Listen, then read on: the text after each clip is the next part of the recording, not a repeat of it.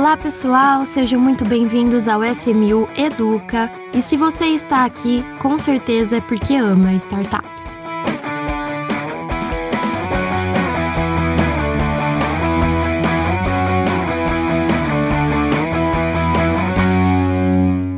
Olá pessoal, estamos aqui para mais um episódio do SMU Educa. Hoje de novo com um convidado que está aqui pela primeira vez com a gente. É o Ronald Hander, do time SMU, ele que é head da área de análise de dados, né? Ronald, tudo bem com você? Como é, tudo bom? Tudo certo. É um prazer ter você aqui e não vão faltar oportunidades de novos episódios pra gente gravar junto, viu? O outro convidado é o nosso CEO, Rodrigo Carneiro. Tudo bem, Rodrigo? Olá, Marília, Ronald ouvintes, tudo bem? Legal estar aqui de novo. Tudo certo. Bom, hoje, como vocês puderam já ver no título do episódio, né? Nós vamos falar de análise de dados, é, como os dados são utilizados para a análise de startups. Mas assim, isso é como a SMU faz, né? Nós vamos explicar é, no episódio de hoje como a SMU utiliza esses dados que, que são pesquisados, coletados, para fazer a análise de startups que vão entrar para captar com a gente. Então, por isso, nada mais justo do que convidar o Ronald para gravar esse episódio aqui com a gente. Bom, vou começar aqui com a primeira pergunta, né, para a gente entender primeiro como funciona um processo geral é, de, de análise de startups mesmo, né?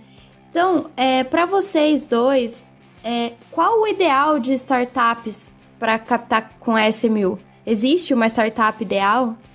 É, há, há controvérsias. Eu digo que existem características ideais. Né? Acho que a startup ideal seria só se a gente voltasse no tempo, tivesse uma, uma bola de cristal e pudesse investir já nos unicórnios, né? Mas nós temos é, algumas características que nós vamos falar, o Ronald também vai mencionar. Mas eu diria que é aquela que. É engraçado quando a gente encontra uma startup que a gente gosta, essa decisão é meio que rápida, assim, a impressão, né? A boa impressão. É impressionante como em poucos minutos você depois fala, opa, tem alguma coisa aqui, né? Tem alguma coisa aqui interessante que vale realmente a pena eu gastar bastante tempo e, e, e analisar melhor. Então, eu, eu não sei, tem, existe um pouco do feeling aí para achar essa, essa startup ideal, mas tem algumas características, sim, que tornam ela cada vez mais atrativa, que a gente vai falar aqui nesse, nesse podcast. Então, é, acho que complementando o Rodrigo, o modelo ideal, que é aquele modelo único, é, eu acho que ele não existe. O que existe mais são os feelings baseados em pontos focais que a gente olha.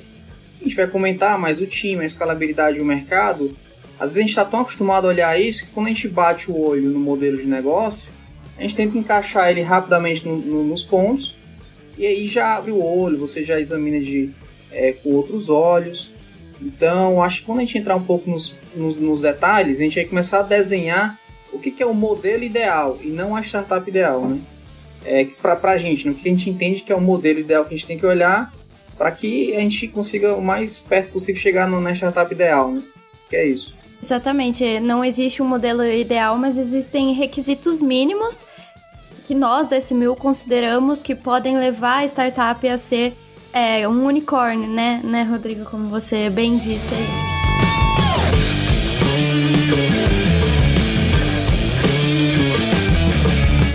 Dentro desse contexto, o que vocês apontam para gente como sendo as partes mais sensíveis de um processo, de toda a análise? Quais são os maiores problemas que vocês enxergam?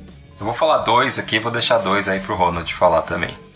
Eu gosto muito de analisar o, o time, tá? Realmente nesse estágio que nós olhamos as startups, é, o time faz muita diferença. Então eu falo que eu, eu, prefiro investir numa startup em que o time é excelente e o negócio eu entendo que seja até médio, do que um negócio com time médio e, é, e uma equipe média com um negócio é, excelente, tá? Porque o, o, time excelente ele, ele, ele mitiga muito risco e ele faz com que as tomadas de decisões sejam mais é, racionais. Então, se a empresa precisar mudar o modelo de negócio, ela precisar fazer adaptações, você tendo um excelente time, você vai é, realmente ter isso no seu investimento. Um time ele, ele, é muito relevante também quando a gente pensa na experiência, né? Então ele traz experiência naquele negócio que aquela startup quer é, ser disruptiva, quer inovar. E a gente fala que na verdade um, um time ideal ele teria aí pelo menos 8 mil horas de experiência naquele setor. Né? Isso traz ali um grande conhecimento e agrega muito valor. A gente tem um pouco de medo quando a startup vem e fala, não, meu time é, é, é não precisa ser exatamente todo mundo, mas ah, nunca fizemos isso, mas sabemos fazer, né?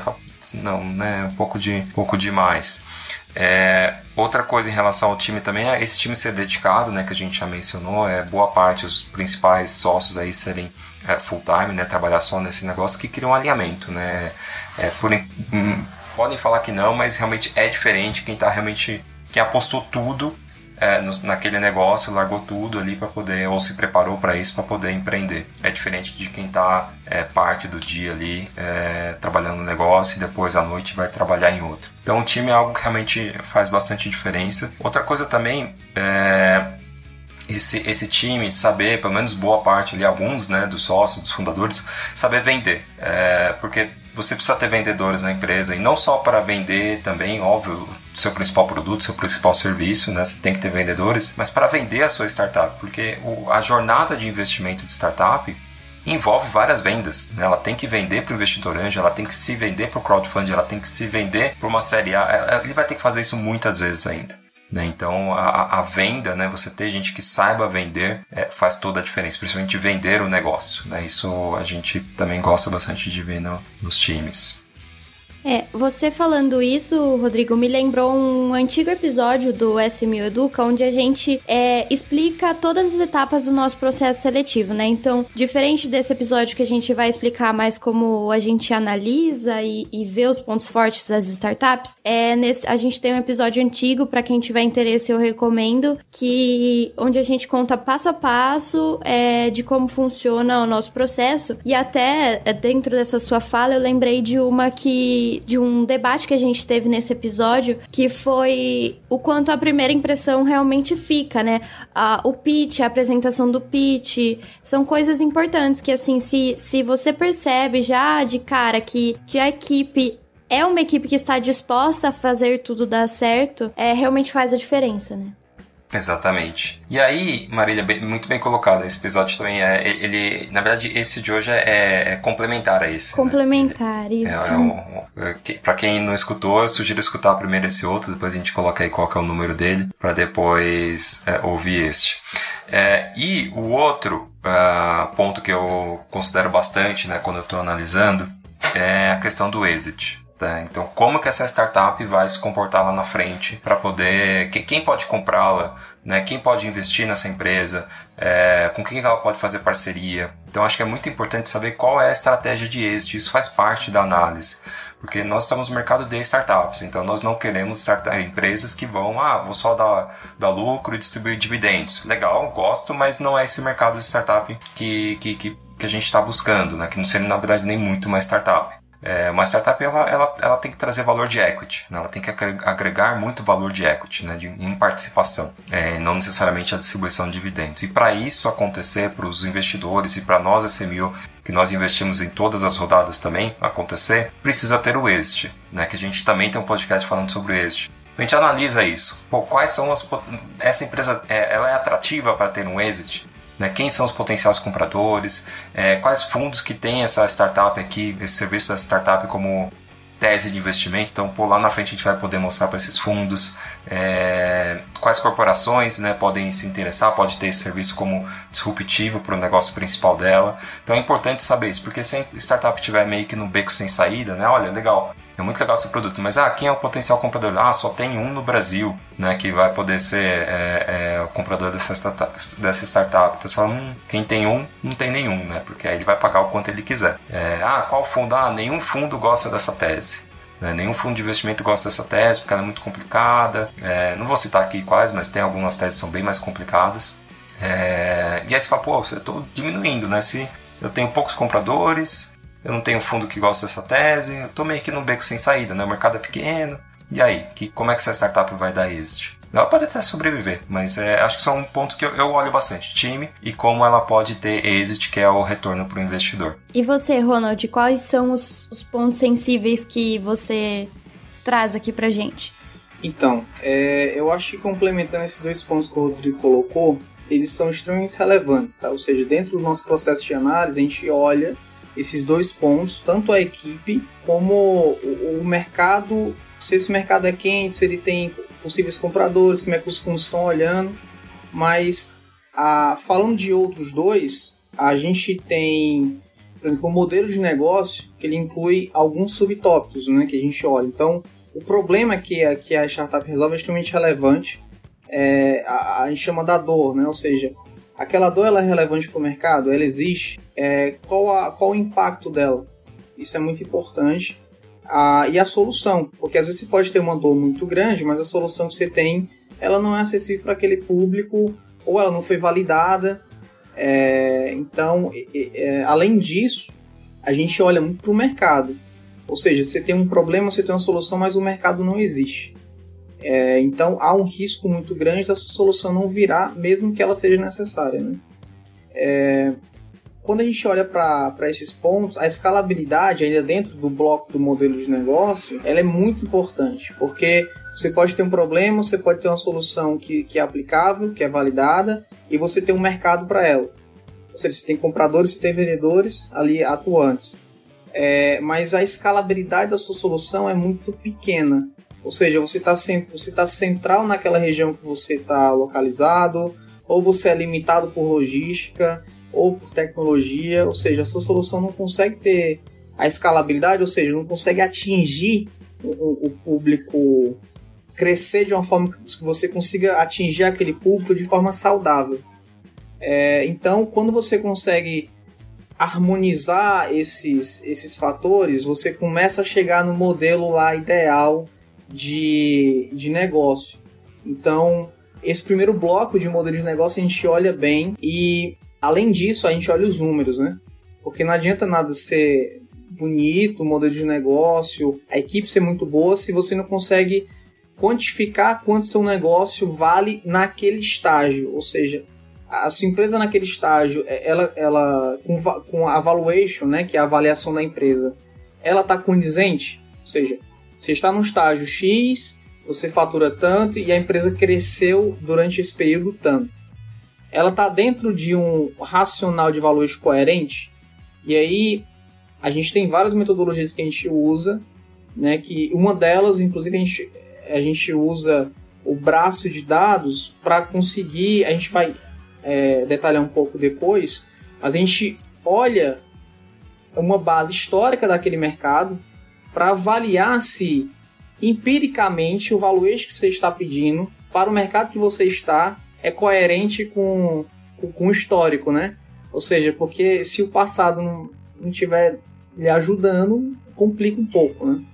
É, então, acho que esses dois pontos, modelo de negócio e os números, né, que envolvem tanto a análise financeira como a valuation, eles são muito importantes. Muito, e, a, e a gente percebe que os empreendedores têm um, um, um, um, pouco de problema, às vezes, de, de comunicar bem esses dois fatores.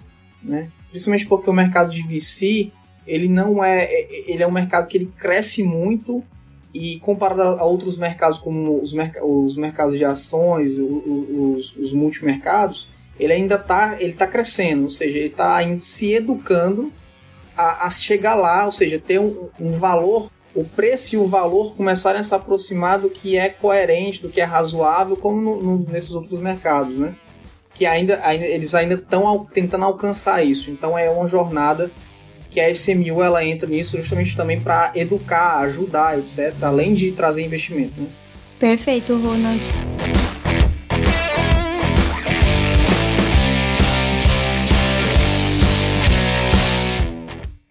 Quatro pontos que vocês trouxeram, realmente assim, para existir uma startup ideal, se a gente quiser chamar assim, uma startup perfeita, ela tem que cumprir esses e outros requisitos de, de uma maneira perfeita, né? Ô, ô Marília, queria adicionar também é, uma coisa que vem acontecendo, né, um pouco mais comum, é a questão de da governança, né, do cap table, né, do como estão organizados os sócios daquela companhia, como é que ela é, é, é gerida. Eu acho que isso é importante também. A gente vem pegando aí algumas empresas que estão com esse, com esse cap table, é, às vezes um pouco desorganizado ou não for muito bem cuidado. E não é que a gente negue exatamente por isso, mas o que vai acontecer muito provavelmente é que a gente vai, nós vamos sugerir melhorias, né? Olha, mudanças que a empresa deve fazer como lição de casa para poder realmente conseguir ter uma empresa organizada. Lembrando que o, o crowdfunding normalmente é a primeira, o primeiro contato da empresa com, é, com governança corporativa, com organização para com relação com o investidor, você vai ter gente de fora olhando a sua empresa.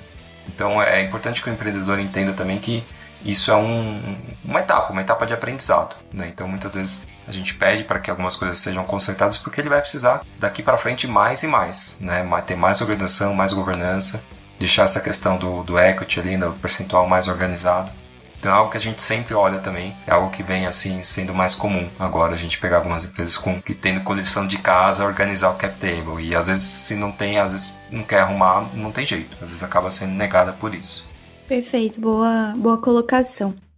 E eu queria aproveitar a deixa da, da última fala do, do Ronald, que você trouxe essa questão de, de números, né, dados. E aí eu queria aproveitar para a gente entrar nesse assunto dos dados que são analisados, né? Então, assim, quais ferramentas a SMU utiliza para fazer essa, essa análise? Tá bom, vamos lá. É, como diz a frase, né? Os dados são o novo petróleo. Então, hoje, você tem qualquer mercado hoje, ele está inundado de dados, ou seja, desde dados internos da empresa até dados do próprio mercado, né? E, e, hoje o grande desafio é entender como que eu como que eu filtro isso, manipulo isso e gero inteligência, porque o dado por dado não é nada. O dado só é alguma coisa se ele gerar inteligência. É lá no fim, na ponta, né? Só que até chegar lá tem um processo. Especificamente na SMU, é, a gente mapeou algumas maneiras de chegar a isso. Por exemplo, é, uma das ferramentas que a gente utiliza aqui são metodologias e ferramentas de mineração de dados né? Tirando um pouco da parte técnica, resumindo, o que a gente faz é reunir diversos tipos de fontes e fazer uma grande mineração de informações.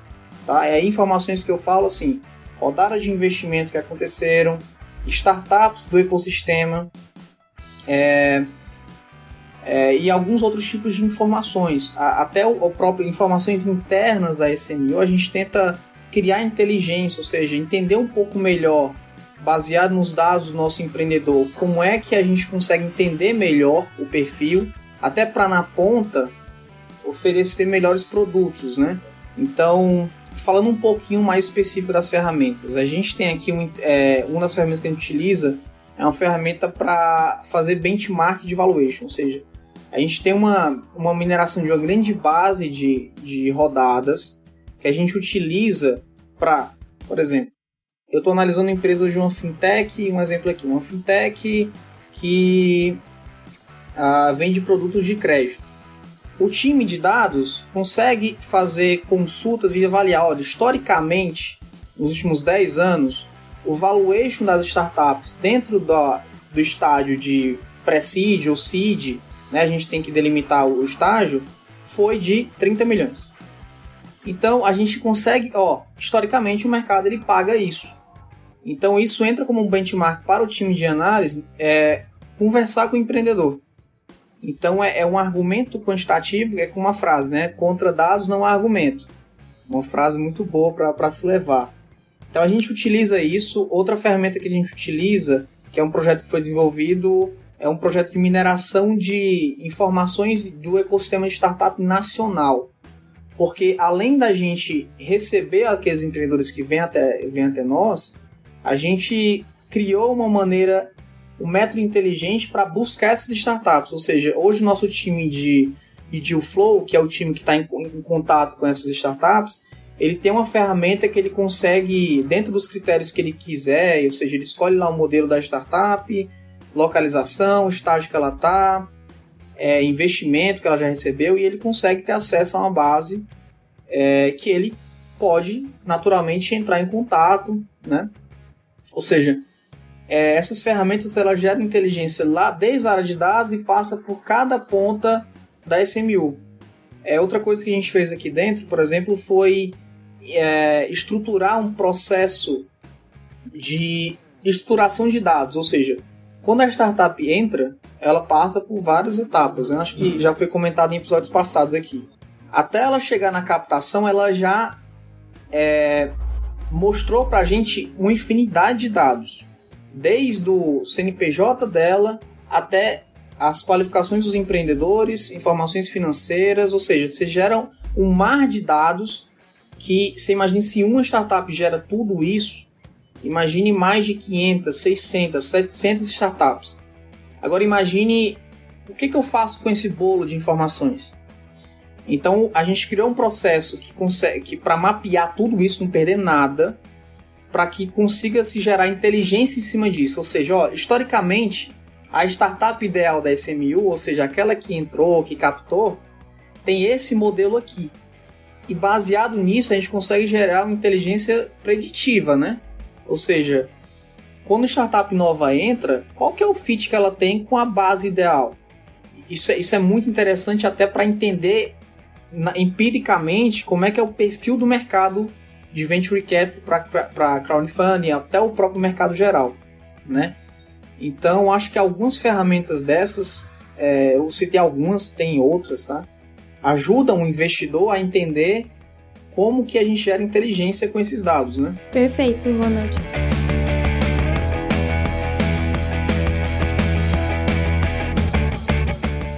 E eu acho que você já deu uma, uma pincelada mais ou menos nessa sua fala, mas eu acho. Eu queria entender melhor como é que funciona a prática mesmo da aplicação desses dados nas áreas de, de todo o processo de análise? É, eu vou citar, por exemplo, três áreas. Dealflow, o Dealflow tem uma ferramenta empírica que ele pode acessar em tempo real e utilizar essa plataforma para procurar essas startups. Ou seja, você consegue, eles concentram tudo em uma única ferramenta. Ah, o time comercial, eles têm uma integração direto é, das informações das startups que vão subir em tempo real com um, um, uma outra ferramenta. Ou seja, eles têm essa, essa ferramenta que ela em tempo real consegue fornecer informações para eles. Tá? É, a gente tem a, a, a própria ferramenta de estruturação dos dados, ela consegue gerar informações estruturadas para todo o time da SMU. Ou seja, hoje se eu quiser saber exatamente a empresa que está lá na etapa de análise financeira, historicamente, quais são todas as informações que ela me deu. Ou seja, hoje a gente pode simplesmente abrir, bater o olho e entender todo o perfil dela sem precisar abrir 30 arquivos ou enfim.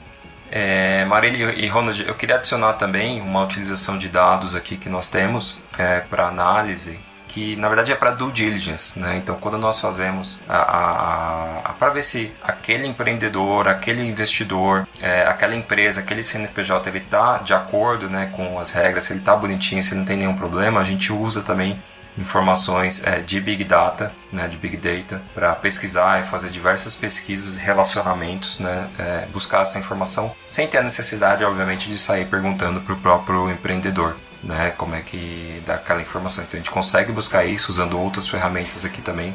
A gente já faz isso, isso facilita muito a nossa é, diligência, né? E a gente já pegou muitos casos aqui que uh, o, empreendedor falou: Nossa, nem o fundo de investimento tinha visto isso, como é que vocês viram? E a gente viu assim, em poucos minutos a gente já encontrou. Isso é mais uma aplicação também dos dados aqui na análise. E até fazendo mais um, complemento também na análise de pessoas, a gente tem algumas ferramentas que analisam um pouco o quando a gente olha o perfil dos empreendedores para ver que tipo de perfil é ele. Ele tem, usando ferramentas também de dados e de inteligência artificial é, vinculados ali a LinkedIn, as redes sociais, para ver qual que é. Não, é um perfil mais, é, mais fechado, mais analítico, é um perfil mais comercial, é um perfil mais é, crítico. A gente consegue até montar um mapa de como isso funciona. É uma ferramenta interessante ali que a gente tem também para analisar as pessoas. É óbvio que a gente usa isso com muita cautela, é, porque estamos falando aí de ferramentas que estão analisando pessoas. Né? Então tem que se tomar todo cuidado. Com certeza.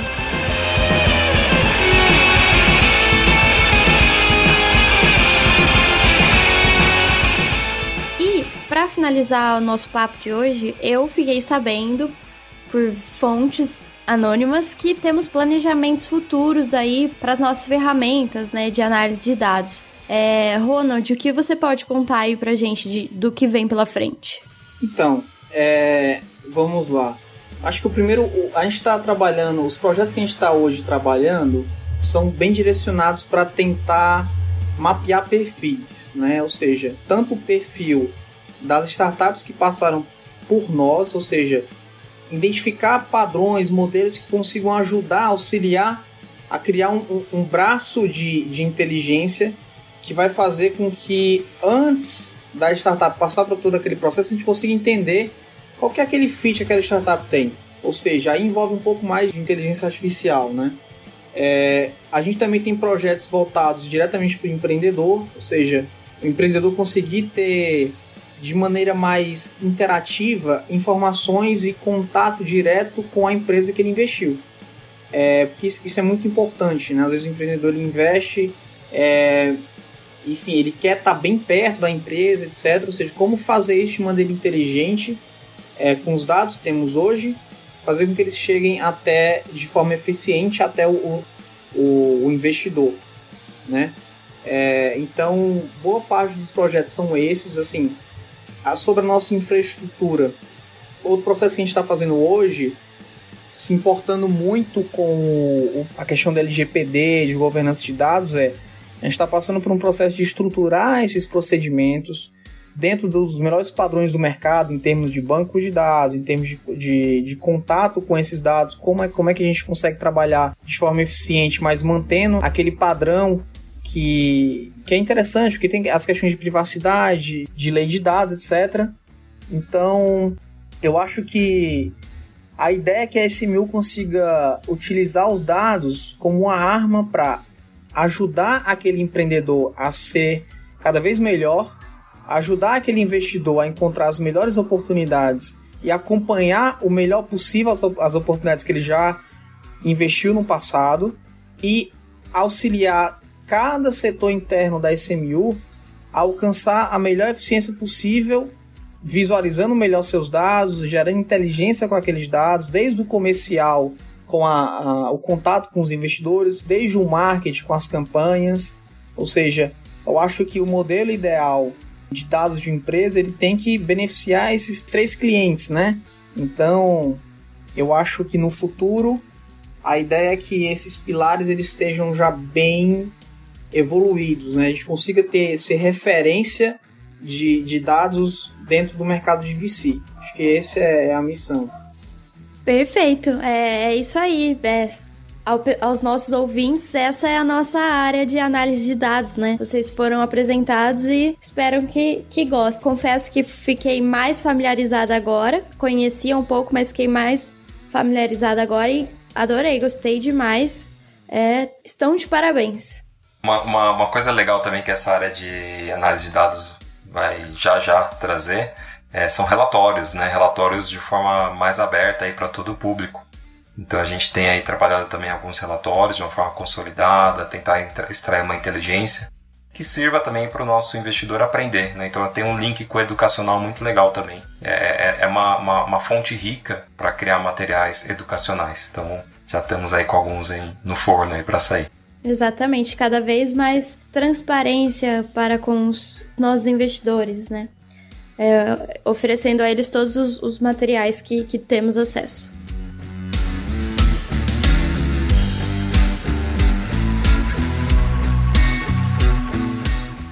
Bom, então vamos finalizar o episódio de hoje.